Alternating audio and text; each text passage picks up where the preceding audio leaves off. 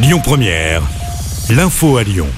Bonsoir à tous. Dans l'actualité aujourd'hui, le coup d'envoi à Lyon du procès des faux papis. Les faits remontent à mars 2018. Deux hommes déguisés en grand-père avec des masques en latex, des chapeaux ou des casquettes avaient dérobé 87 montres de luxe au Luxembourg pour une valeur estimée à plus de 2 millions d'euros.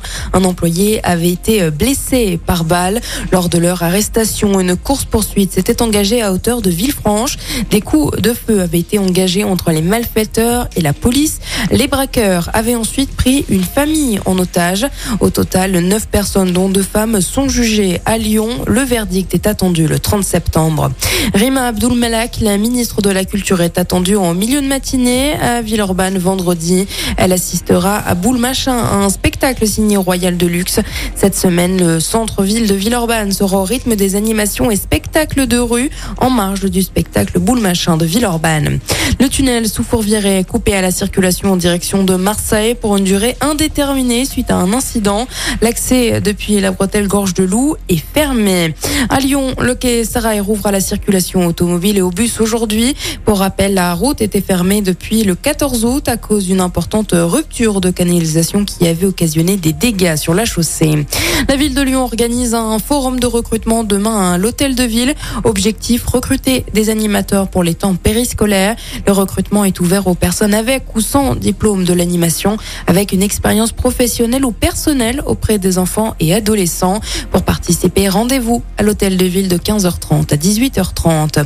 Les funérailles de la reine Elisabeth II ont eu lieu aujourd'hui à midi à l'abbaye de Westminster à Londres.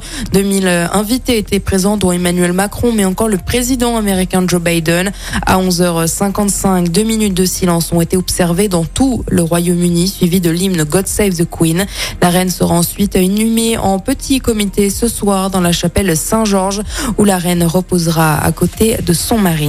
On connaît le nom de la nouvelle Miss Rhône-Alpes 2023, c'est Esther Coutin. Elle a été élue hier après-midi à Aix-les-Bains. La jeune femme de 24 ans, originaire de Passy en Haute-Savoie, succède à Charlotte Fort. Esther Coutin représentera la région lors de l'élection de Miss France. Ce sera le 17 décembre. Et c'est sur son compte Twitter que le judoka français Teddy Riner a annoncé qu'il sera forfait pour les mondiaux en Ouzbékistan du 6 au 13 octobre prochain. Champion du monde à 10 reprises, il n'a pas précisé la nature de sa blessure. Néanmoins, il s'est blessé à une cheville lors d'un stage au Maroc au mois d'août. Il explique qu'il ne pourra pas reprendre le judo avant plusieurs semaines. Écoutez votre radio Lyon Première en direct sur l'application Lyon Première, lyonpremière.fr et bien sûr à Lyon sur 90.2 FM et en DAB+. Lyon Première